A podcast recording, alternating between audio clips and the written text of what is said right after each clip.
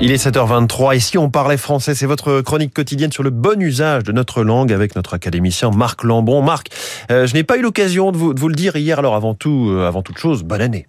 Eh bien, cher François, bonne année à vous. Nous allons commencer d'ailleurs avec mythifier et mystifier.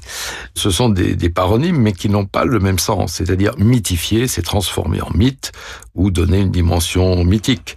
Euh, Napoléon a été mythifié. Ça veut dire aussi créer un mythe, créer des mythes. Bon, mais mystifier, ça veut dire abuser de la crédulité de quelqu'un pour s'amuser euh, à ses dépens. Il a été mystifié de la manière la plus euh, déplaisante, ou il a mystifié ses électeurs par de vaines promesses. L'opinion a été mystifiée. Donc, ne pas employer un terme pour l'autre, on dira ce charlatan nous a mystifié, mais pas ce charlatan nous a mythifié. C'est-à-dire qu'il nous transformerait en mythe, mais les charlatans n'ont pas ce pouvoir.